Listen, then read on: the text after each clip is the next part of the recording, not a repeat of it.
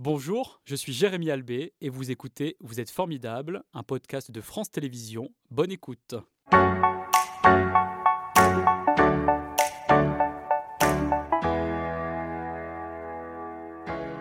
Bonjour Yannick, merci d'être avec nous. Vous étiez en train de dire que la musique de Vous êtes formidable et chouette. Et c'est vrai qu'on aime la musique de ce générique en ce lundi euh, matin, journée mondiale du bonheur. Ça tombe bien puisqu'on va euh, présenter votre ouvrage Trouver son bonheur à la fois dans sa tête et dans son corps. Vous, vous l'avez trouvé depuis bien longtemps. Vous êtes psychologue, master kinésithérapeute, comme je le disais, consultant d'entreprise, conférencier et blogueur. Mais est-ce que vous vous souvenez finalement de la première fois où, vous vous sentiez bien dans votre tête et dans votre corps Oui.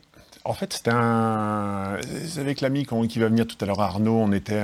Il me dit Yannick, viens voir un. Il y a un psychologue américain qui vient à Lyon. C'était un mois de juillet 2010. J'étais kiné. Je savais pas où j'atterrissais. Et je suis arrivé et j'ai découvert les thérapies d'acceptation d'engagement. Et là, mon corps et mon esprit se sont dit Yannick, t'es à la place. J'en ai pleuré et de ce jour-là, ben, tout a changé. Donc c'est ce qui vous a permis de trouver le bonheur Alors le trouver, en fait, je dirais plutôt que, vous savez que le bonheur, une fois qu'on l'a trouvé, qu'est-ce qu'on cherche? Ben, En fait, non, l'idée, ça m'a donné une façon d'aller le chercher, mhm. sans cesse. Chaque matin, on se lève, le bonheur, c'est de le chercher. Oui, parce qu'il est protéiforme, il est euh, euh, personnel, il n'est pas universel, ce bonheur. On a tous envie, parce qu'on a une partie de notre cerveau qui, aime la dopamine, qui a besoin d'être renforcée, et on tend tous. Le problème, c'est qu'on a chacun le chemin. Mhm. Il y, a un philosophe qui s'appelle Épicure qui dit Le bonheur, c'est quand il n'y a pas de souffrance. C'est pas mal, mais on peut aussi le trouver d'une autre manière dans bah, dans le regard d'un enfant, dans, euh, dans, un écureuil. Chacun trouve, chacun trouve le sien. Mhm. Et quand vous vous êtes dit que vous vouliez écrire sur le bonheur, partager votre expérience avec euh, les lecteurs? En fait, ça, a un peu démarré comme, comme la petite fille qu'on voit dans, ce, livre, la petite Lucie, qui dit Mais pourquoi les gens souffrent? Alors, ça, ça démarre de mon livre depuis très petit. Et une fois qu'on dit pourquoi les gens souffrent, on dit Mais pourquoi les gens ne sont pas heureux alors qu'il y a mhm, tout pour mhm. bien faire? Mais c'est ce que vous dites dans votre ouvrage que l'acceptation de la souffrance permet de tendre vers le bonheur. Il faut donc arrêter de rejeter ces émotions négatives. Si on n'est pas bien, il faut l'accepter. Mais oui, mais déjà je serais pas là si j'attendais de ne pas avoir d'émotions. Alors on pourrait dire plutôt que négatif, désagréable. C'est que la peur, ben, en fait, elle est motrice. La peur de bafouiller, la peur d'être jugé, aide à être beaucoup plus attentif et, surveiller ses mots. Non, justement, les émotions, 550 millions d'années d'évolution, ça, ça sert à quelque chose, mhm. moteur? Mhm. Mais il n'y a pas de recette du bonheur? Alors, écrire une recette là-dessus, je dirais plutôt que la philosophie, la psychologie et la biologie ont, ont beaucoup travaillé là-dessus. Mais non, il n'y a pas de recette. Par contre, il y a un chemin. Mhm. Et donc, pour ça, les émotions, gérer ses directions de vie, gérer ses motivations, mais c'est. Il y a. Il y a une recette. Il y a peut-être mhm. pas. Je dirais si c'était un gâteau, le gâteau n'est pas fixe, mais la recette, euh, il y a quelque chose qui on tend vers. Mhm. Et notamment par le biais des euh, thérapies comportementales et cognitives que vous pratiquez. Euh, et il y a celle de la thérapie d'acceptation et d'engagement que l'on appelle ACT. Alors c'est vrai que quand on dit tout ça, c'est plein de termes qui peuvent nous noyer. Qu'est-ce que ça signifie et que peut quelle apporter euh, cette thérapie d'acceptation et d'engagement? En fait, c'est assez simple. La thérapie cognitive et comportementale, ce que je fais dépend de ce que je me dis et de ce que je ressens dans une situation donnée. Et la thérapie d'acceptation et d'engagement considère que nos pensées, nos émotions, mais ce ne sont pas des problèmes, c'est ce que j'en fais. Donc, ce qu'elles peuvent apporter, c'est un soin. Déjà, un soin en santé mentale. Ça, mhm, c'est mhm. pas rien de dire. C'est pas la seule à apporter ça. Déjà, soin en santé mentale, mais je dirais qu'elle est là aussi pour apporter tendre vers le bonheur. Et donc, gérer ses émotions, c'est aussi bah, cultiver des émotions comme la compassion, comme la joie, c'est aussi cultiver des pensées positives. Et donc, c'est-à-dire avoir pleinement conscience de l'émotion que l'on vit en ce moment. Si moi là je suis content d'être face à vous, il faut que je me dise je suis content d'être face à vous. Mais carrément, je pourrais même dire là je suis tellement fier d'avoir peur de, de, bafouiller face à vous. Je me souhaite, ça fait des années que je me souhaite d'avoir peur face à vous. Cette peur-là, elle est en train de me dire Yannick, t'es bah, tu es là. Mhm. Et l'ACT, donc la thérapie d'acceptation d'engagement, c'est euh, une modulation du euh, langage. Il est important ce langage? Eh oui, j'adore prendre. Je, prends mon chien qui là, il fait soleil, il est bien là, il a les pattes en l'air, le mhm, chat aussi. Mhm. Ils ont une forme de bonheur accessible. Nous, on a le langage. Et on voit que le langage peut à la fois nous faire tendre vers, bah, vers la poésie, Baudelaire, etc. Mais ça peut aussi nous tirer vers le bas quand on commence à avoir des discours intérieurs peu agréable de voir quand on se dit, ce que l'on dit sont dites ses émotions. C'est-à-dire quand on tourne en boucle, qu'on a des pensées euh, qui euh, sont toxiques finalement pour nous-mêmes. Quand je me dis que être, avoir peur, c'est être faible, vous voyez, ce langage qui, qui enserre les émotions, ben en fait, me fait pas bon bonheur. Mhm. Donc le langage, c'est quelque chose qui peut faire décoller. C'est comme une fusée, on peut la faire décoller très loin. Bon, si on se trompe, on peut creuser très loin. Mais en pratique, comment ça se, ça se concrétise? Comment on peut faire en sorte d'avoir des pensées positives et de ne pas ruminer en quelque sorte? Et bien justement, c'est déjà d'accepter que notre tête, on ne peut pas la faire taire. Ce petit tyran intérieur, j'appelle monsieur et madame relou, ce petit truc qui me suit, on ne peut pas les faire taire. Tout ce qu'on peut, c'est dire accepter d'avoir des pensées. Ce qu'on fait en méditation de pleine conscience, j'ai le droit d'avoir des pensées désagréables, je ne suis pas obligé de les croire, je ne suis pas obligé de les suivre, bah, ça s'appelle comme, comme on pourrait faire avec les préjugés. J'ai des préjugés, je confronte mes préjugés au réel. Mhm. on entend souvent qu'il faut vivre l'instant présent. On, a cette euh, phrase bien classique, carpe diem, euh, pour être donc plus heureux. Est-ce que euh, la clé finalement, c'est d'arrêter de courir après le bonheur en se disant qu'un jour il viendra? Alors c'est assez particulier parce qu'il y a de la complexité. Si on était tout le temps dans l'instant présent, bon déjà l'instant présent, plus on veut y être, moins on y est parce que du coup notre cerveau part tout le temps. On revient surtout. Puis surtout, bah, je dirais peut-être, c'est plutôt bien de mettre du rêve dans sa vie. Donc, mm il faut les deux. Faut avoir le rêve d'un avenir meilleur, ce que je souhaite à mes enfants, c'est de dire, mais ça ira mieux plus tard. Mais par contre, qu'est-ce qu'on va manger maintenant? De savourer déjà ce qu'on vit. Euh, c'est un équilibre. À l'instant présent. C'est comme en randonnée, je sais où je vais, mais je sais où je mets les pieds. Et c'est une compétence, cela, qu'il faut euh, euh, acquérir. Et comment, dans ce cas-là? Ben ça s'apprend. Alors, on n'est pas tous nés dans les mêmes contextes. C'est comme une éducation, apprendre à être attentif. Je dirais, ben, je sais pas, plus on est sur les écrans très tôt, voilà, les écrans, c'est pas, ça nous aide pas à être attentifs. Puis je crois que, je sais pas, moi, mes grands-parents m'ont appris, tiens, il a dit, regarde l'oiseau, regarde l'écureuil, d'amener nos enfants à être dans le, contemplatif, de rendre le réel intéressant. Mhm.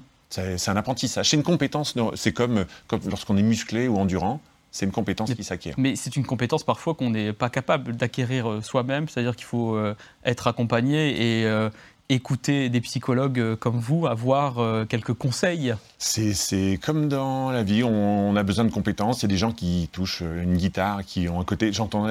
Il y, a cette histoire d'être autodidacte. Mhm. Bon, bah, on n'est pas tous mhm. très forts pour apprendre tout ça. On a besoin de. Puis des fois, on est tellement en souffrance qu'on a beau savoir faire, comme on, quand on est en souffrance, on a besoin de quelqu'un, donc psychologue, psychiatre, euh, des gens qui sont diplômés pour être là. Mhm. Et vous qui euh, travaillez autour du bonheur, qui cultivez tout ça, est-ce que vous trouvez que la société en ce moment euh, respire le bonheur ou c'est plus difficile? C'est vraiment assez particulier, j'aurais tendance à dire, mais je, tout dépend par quel point de contexte. Mais si on prend l'histoire de l'humanité, je ne sais pas si une société a été plus heureuse que la nôtre, j'en sais rien. Mhm. Tout ce qu'on sait, c'est que c'est un travail d'être attentif à aussi ce qui va bien.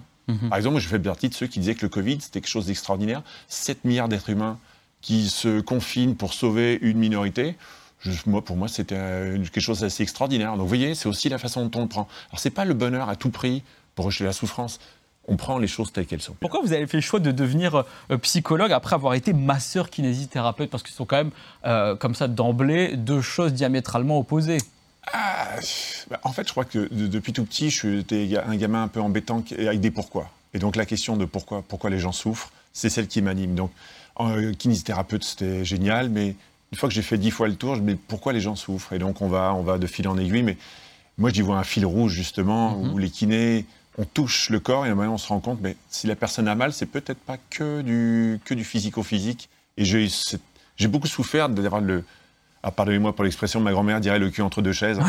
Et je crois que c'est cette dynamique-là qui m'anime depuis. Mais qu'apportent les deux disciplines à l'une et l'autre Alors, euh, je dirais qu'en tant que psychologue, moi, ça m'apporte toujours le regard, premièrement, de il n'y a que le mouvement qui compte. Mhm. Il y a qu'est-ce qui fonctionne? Et donc, en tant que kiné, bah, la personne marche ou elle ne marche pas. Deuxièmement, c'est toujours amener le corps, manger, dormir, juste que. J'ai ma prof de yoga qui dirait Yannick, tu mets le corps, tu mets le souffle et après tu mets l'esprit. Et donc, euh, bah, ça apporte une forme de bah, de complémentarité. Mhm. Mais est-ce que vous considérez psychologue et pas kiné Mais est-ce que vous considérez comme un psychologue comme les autres? Alors je suis un psychologue comme les autres parce que je suis, un, je suis diplômé. Et ça, euh, bah, on est diplômé par la faculté. Et ça, c'est déjà une grande. C'est dans la psychologie, il y a beaucoup de choses qui se disent et qui se font. Mhm. Déjà, d'avoir un diplôme, c'est comme tout le monde. Après, c'est comme les chaussures. On n'a pas tous les mêmes chaussures. Moi, je suis qui je suis. Donc, euh, je suis pas comme tout le monde et je peux pas. Hein. C'est des, mhm. Yannick d'un mètre 95 barbu. Je, et vous aimez transmettre euh, par ailleurs, au-delà évidemment de vos connaissances avec euh, vos patients, vous aimez transmettre à l'université de Grenoble-Alpes. De quelle manière vous intervenez dans cette université? Alors, je donne des cours sur l'animation de groupe. Alors, déjà, je viens pour partager ma passion. Hein. Dès qu'on me donne un petit bout pour partager ma passion, je, mhm. je, le croque. Et donc, j'enseigne euh, mes élèves à animer des groupes thérapeutiques justement, et de, mettre les, de prendre les gens en groupe, c'est quelque chose d'assez extraordinaire à vivre. Parce que en tête à tête avec un psychologue, c'est pas une relation mhm. euh, normale. être dans un groupe, c'est s'exposer à, bah, la vie, quoi. Mais qu'est-ce que vous constatez euh, lors de vos cours?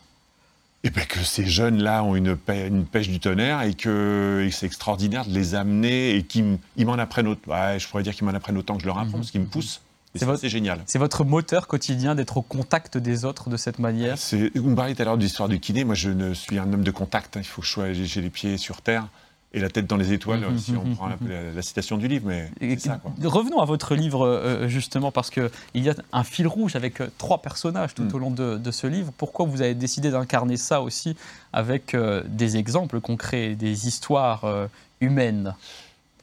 Ah, je, pourrais, je pourrais ne, pas répondre, parce que déjà, les histoires humaines, c'est ce qui est le plus passionnant. Et puis mhm. déjà, un, parce que je déteste les livres de psychologie qui nous disent ce qu'on doit faire, mais qu'on fait jamais. Donc les donneurs de leçons, non merci.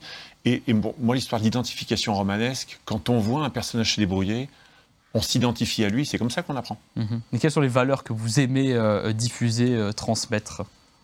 Alors la première qui me vient, c'est l'amour. Hein. Euh, l'amour des gens, l'amour du métier, l'amour de la nature. Et aujourd'hui, on en a que ça. Ouais, l'amour. Et puis la relation d'aide. Je crois Donc l'amour, c'est prendre soin des autres pour vous, c'est la, clé euh, essentielle. Il faut commencer par euh, diffuser de l'amour, prendre l'amour, et, on va bien. Et c'est pas c'est pas quelque chose d'ésotérique ou spirituel autant que tel. C'est réellement euh, quand on est kiné, le, le, caregiver qui met les mains sur le corps, il y a mhm, mhm. quelque chose du domaine. c'est pas de l'amour sentimental, mhm. c'est une énergie c'est de l'attention. c'est quelque chose de scientifique. Hein. on peut aller faire un tour dans, le, dans le cerveau euh, pour savoir ce que ça fait. C'est, n'est pas quelque chose de, fumeux. Ce sont des choses que vous partagez aussi euh, sur Internet, parce que vous avez euh, un blog qui s'appelle Eol Psy. Alors, un nom singulier pour celles et ceux qui connaissent bien la nature, et eh bien, qui sauront l'identifier. Mais pourquoi vous l'avez appelé comme ça? Mais parce qu'en fait, le souffle, c'est celui, avec le langage, mais le souffle qui, justement, il y a sa partie physique, physico-physique, où là, ben, il faut respirer. Et quand on pose le souffle, bah, il y a le souffle vital. Et donc, en fait, mes premiers patients que j'ai eus en tant que kiné faisaient des crises d'angoisse et avaient du mal à respirer. Donc, c'est mes premiers patients avec qui j'ai découvert que la psychologie et la kinésithérapie euh, étaient vraiment imbriquées. Et comment on gère, on apprivoise son souffle? C'est important quand on est présentateur, quand on prend la parole en public comme vous, comme les chanteurs finalement. Exactement. L'assise, la, la, respiration abdominale, déjà, euh, bah, et j'entends tellement de dire, de gens dire, je manque d'air, j'étouffe, il me gonfle. Bah, quand on respire par le ventre, déjà, on... on revient sur le sens du langage aussi, bah, que vous évoquiez tout à l'heure, c'est-à-dire le poids des mots. Quand on, les, quand on les emploie, ces mots, euh, ça traduit aussi euh, ça. Un, mal-être, des émotions que l'on peut avoir. Et, je suis très fier dans ce livre, parce qu'il y a quelque chose d'assez compliqué, habituellement, ça s'appelle la théorie des cadres relationnels, où la moitié des psychologues euh, transpirent à l'idée de ce mot. Et je suis fier d'avoir réussi à le que ma femme a dit j'ai compris. Et c'est vrai que c'est une théorie qui, où scientifiquement on, regarde ce, ce, que fait le langage. Mhm. Alors le souffle, c'est euh, l'inspiration, l'expiration, euh, ce que vous venez de faire il y a quelques instants. Qui est la personne qui vous inspire? Alors, il y en a beaucoup, mais je crois que celle qui m'a accompagné euh, ces derniers temps, c'est Sylvain Tesson. Justement avec cette histoire de l'esprit tellement altier, tellement haut, et puis vraiment cette, cette volonté de, de développer le corps. Donc ces randonnées, il y a un film qui va sortir, Les Chemins Noirs, mhm. on voit la résilience, tout ce qu'il a traversé, et le corps et l'esprit bah, se, se réaniment l'un et l'autre. Mhm. Quel conseil vous pourriez donner à celles et ceux qui nous regardent ce matin, si ce n'est que de lire votre livre, trouver son bonheur, évidemment Est-ce qu'il y a euh, euh, d'autres euh, conseils pratiques au quotidien que l'on doit faire pour se dire, ben voilà, en fait, le bonheur, il est devant nous, il est avec nous? Alors la première chose, c'est pas d'arrêter d'opposer bonheur et malheur. Parce que du coup, on pourrait être dans une forme de tyrannie. Euh, euh, personne n'entend ma souffrance comme on entendait avec mes collègues sur le, sur le trisomie 21. Mhm, non, mhm. on a le droit de souffrir, mais on peut aussi rajouter un peu de bonheur. Et moi, ce que j'ai mes patients, ben, si vous voyez un écureuil, vous regardez un écureuil. Peut-être que vous serez en souffrance, mais le soir en vous couchant, vous aurez vu un écureuil. Voilà, et bon, on va s'arrêter sur euh, cet écureuil. On peut consulter votre blog pour euh, lire au quotidien les réseaux sociaux tous les conseils, voilà, réseaux sociaux, Instagram, Facebook, euh, etc. C'était Vous êtes formidable, un podcast de France Télévisions. S'il vous a plu, n'hésitez pas à vous abonner. Vous pouvez également retrouver les replays de l'émission en vidéo sur France.tv.